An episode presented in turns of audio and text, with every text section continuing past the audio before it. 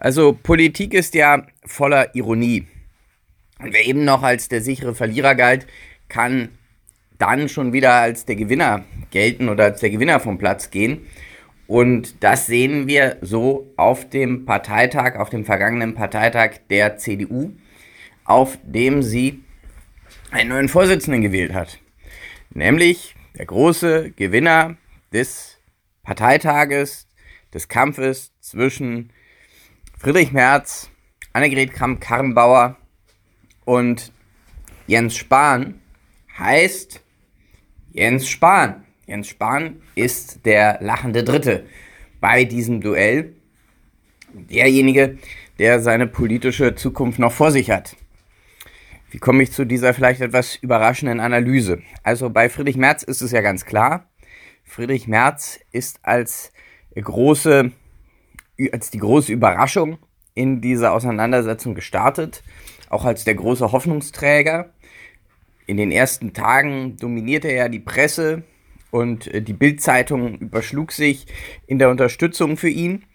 Und in den letzten Wochen hat er dann erheblich verloren. Es, er, er verlor diese, dieses Bild des Hoffnungsträgers durch ein merkwürdiges Hin- und Herpendeln zwischen verschiedenen Positionen. Einmal sprach er sich für eine europäische Arbeitslosenversicherung aus, dann war er wieder dagegen. Dann sprach er sich dafür aus, mit den Grünen zusammenzuarbeiten und lobte die Grünen als gestaltende Kraft.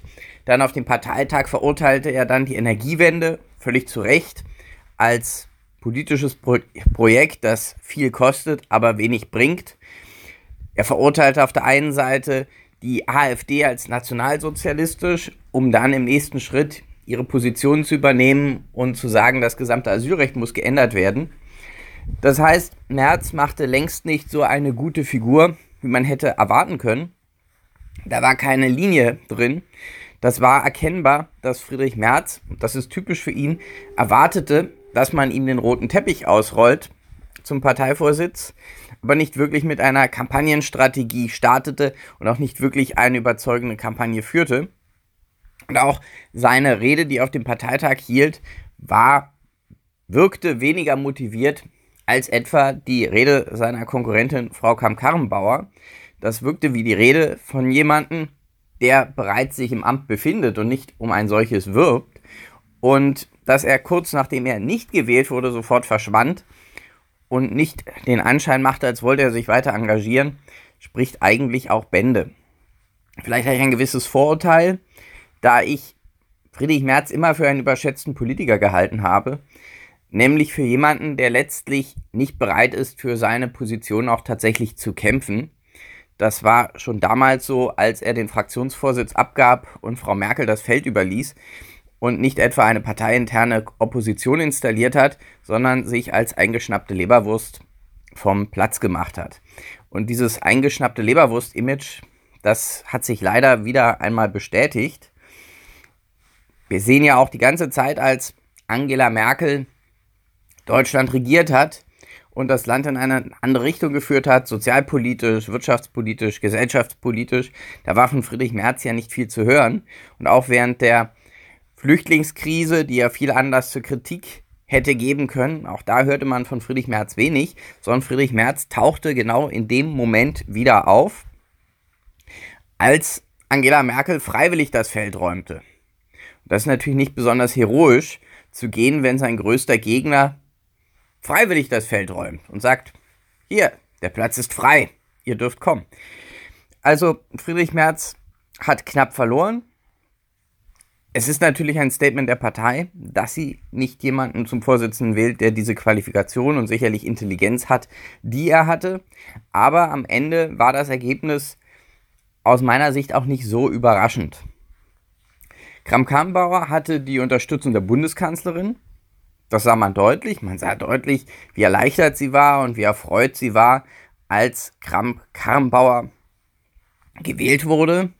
Und Kramp-Karrenbauer war eben die Wahl des Merkel-Lagers, das natürlich nach 18 Jahren Merkel-Führung der Union eine starke Position hat, viele Delegierte stellt und man glaubte letztlich zu wissen, was man an ihr hatte. Man hat die sichere Position gewählt und diese sichere Position heißt eben auch, dass Angela Merkel Kanzlerin bleibt. Darum ist sie ja so erfreut. Denn Kram-Karrenbauer ist ja nichts anderes als eine Erweiterung der Regierungszeit von Frau Merkel, wahrscheinlich bis zum Jahr 2021. Einige Hörer werden sich erinnern, ich habe das ja vorausgesagt, dass der Drops noch längst nicht gelutscht ist und trotz aller Nachrufe die Ära Merkel noch längst nicht vorbei, sondern Frau Merkel hat eigentlich eine sehr geschickte Variante gefunden, weiter im Spiel zu bleiben und sich das Leben leichter zu machen. Und da kommen wir zu einem ganz wesentlichen Punkt. Ich glaube nicht, dass Frau Kram-Karrenbauer eigentlich einen wirklichen Sieg erreicht hat, sondern vielmehr einen Pyrrhus-Sieg. Und ich sehe Frau Kramp-Karrenbauer auch längst noch nicht als Bundeskanzlerin. Auch das halte ich für nicht ausgemacht. Denn was Merkel mit der tut oder mit ihr vorhat, ist alles andere als besonders freundlich. Frau Kramp-Karrenbauer ist in Zukunft so etwas wie der Puffer zwischen Frau Merkel und der Kritik. Denn was wird jetzt passieren? Frau Kramp-Karrenbauer ist jetzt Vorsitzende der CDU, aber sie hat ja sonst überhaupt gar kein Mandat. Sie ist ja weder im Bundestag noch an der Regierung. Sie ist ja praktisch Privatperson, was dazu führt, dass man zum ersten Mal darüber nachdenkt, ob man einer CDU-Vorsitzenden ein, ein Gehalt, ein Gehalt zusteht für eine Position, die ja eigentlich ein reines Ehrenamt ist, weil sie eben sonst keine andere Position mehr hat. Und damit ist sie natürlich in einer sehr schwachen Position, in einer sehr üblen Position eigentlich. Denn von jetzt an wird sie für jede Niederlage der CDU verantwortlich gemacht und für die Politik der CDU verantwortlich gemacht. Sie hat aber selber keine große Möglichkeit, auf die Politik der CDU Einfluss zu nehmen, denn die macht ja weiter Frau Merkel. Das heißt, Frau Merkel verbockt es und Frau Kamm-Karrenbauer muss die Suppe dann auslöffeln. Das ist nun wirklich eine, eine der, der blödesten Positionen, die man politisch überhaupt haben kann. Und dann sehen wir einmal, was jetzt vor uns liegt. Vor uns liegt die Europawahl. Vor uns liegen die Wahlen in den neuen Bundesländern. Im nächsten Herbst wird in Ostdeutschland gewählt. Und welche Chance hat da die CDU wirklich gut auszusehen? Also einmal ehrlich, die Europawahl ist in der Regel nicht die Wahl, in der etablierte Parteien gut aussehen. Das ist die Wahl, in der diejenigen zur Wahl gehen, die ihren Frust ausdrücken wollen. Und da ist die Wahrscheinlichkeit, dass nicht die CDU ein hervorragendes Ergebnis haben wird, sondern vielmehr die AfD relativ groß. Und das gilt für die neuen Bundesländern natürlich insbesondere. Und das ist ja auch nicht erkennbar, dass jemand mit dem politischen Zuschnitt und dem Profil von Frau Kramp-Karrenbauer in einem Bundesland wie Sachsen oder in Thüringen besonders punkten kann. Oder in Brandenburg.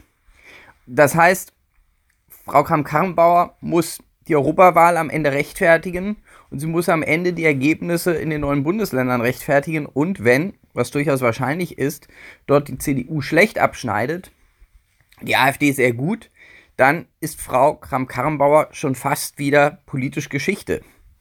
Dann sieht sie nicht besonders gut aus. Und da hat Frau Merkel wirklich sich eine gute Position geschaffen, denn Frau Merkel wird an diesen Wahlabenden wahrscheinlich sich verdünnisieren. Die wird jetzt durch die Welt herumreisen und sich als Wahrerin der internationalen Ordnung und Stabilität und Anti-Trump präsentieren, wogegen Frau Kram-Karrenbauer hier zu Hause rechtfertigen muss und erklären muss, warum die Datenumfrageergebnisse der Union immer noch nicht besser werden. Und es ist durchaus möglich, dass, wenn Frau Kramp-Karrenbauers Karriere schon wieder vorbei ist als CDU-Vorsitzende, Angela Merkel immer noch Bundeskanzlerin ist. Also man kann das ja fast schon bewundern, die, diese Brillanz, mit der die Merkel sich virtuos eben Amt hält und sich aus der Verantwortung stiehlt und obwohl sie noch alle Macht hat, die Verantwortung an jemand anders delegiert, auf jeden Fall für die Öffentlichkeit, das ist schon ganz großes Kino. Und nun kommen wir zu dem eigentlichen Gewinner aus meiner Sicht des CDU-Parteitages, nämlich Jens Spahn. Jens Spahn ist ja schon längst abgeschrieben gewesen. Man hat gefragt, warum kandidiert er überhaupt? Der hatte ja gegen diese zwei Giganten, zwei Giganten, Merz und äh, Kram-Karrenbauer ja nicht wirklich eine Chance. Aber er hat sich wacker geschlagen. 15 Prozent auf dem Parteitag waren nicht schlecht für einen Außenseiterkandidaten. Er hat auch keine schlechte Rede gehalten. Hat sich ganz klug präsentiert als der Mann der Zukunft, als der junge Mann, was ja mit 38 Jahren einiges über den Vergreisungscharakter unserer Republik aussagt, dass man da noch als besonders junger Mann und Hoffnungsträger der Zukunft gilt. Aber nichtsdestotrotz ist er unbeschädigt aus dieser, aus dieser ganzen Auseinandersetzung herausgekommen.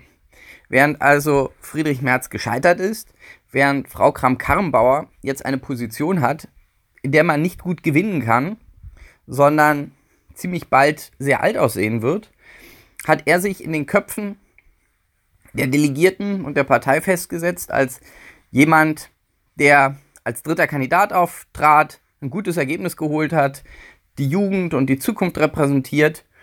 Und wenn Frau Kram-Karrenbauer scheitert, dann ist er eigentlich der natürliche Kandidat, über den man dann als möglichen Nachfolger nachdenken wird, nicht nur für den Parteivorsitz von Frau Kram-Karrenbauer, sondern auch möglicherweise über die Position des Bundeskanzlers. Herr Spahn hat sich auch nicht verbrannt, was den Umgang mit anderen Parteien anging. Er hat sich weder stark auf die Grünen festgelegt, noch hat er die, FD, die AfD in Bausch und Bogen verurteilt. Er hat sich also alle Optionen für die Zukunft offen gelassen. Auch das war bemerkenswert. Insofern ist mein Tipp für diesen Parteitag, wer der eigentliche Gewinner ist, klar. Eigentliche Gewinner des Parteitages der CDU ist Jens Spahn. Und jetzt werden wir in den nächsten Wochen und Monaten sehen, bis hin zu den Wahlen in neuen Bundesländern, wie AKK dementiert und verbraucht wird und Frau Merkel mit ruhiger, gelassener Miene über allem thront und weiter regiert wie bisher. Am Mikrofon verabschiedet sich von Ihnen Gerard Bögenkamp.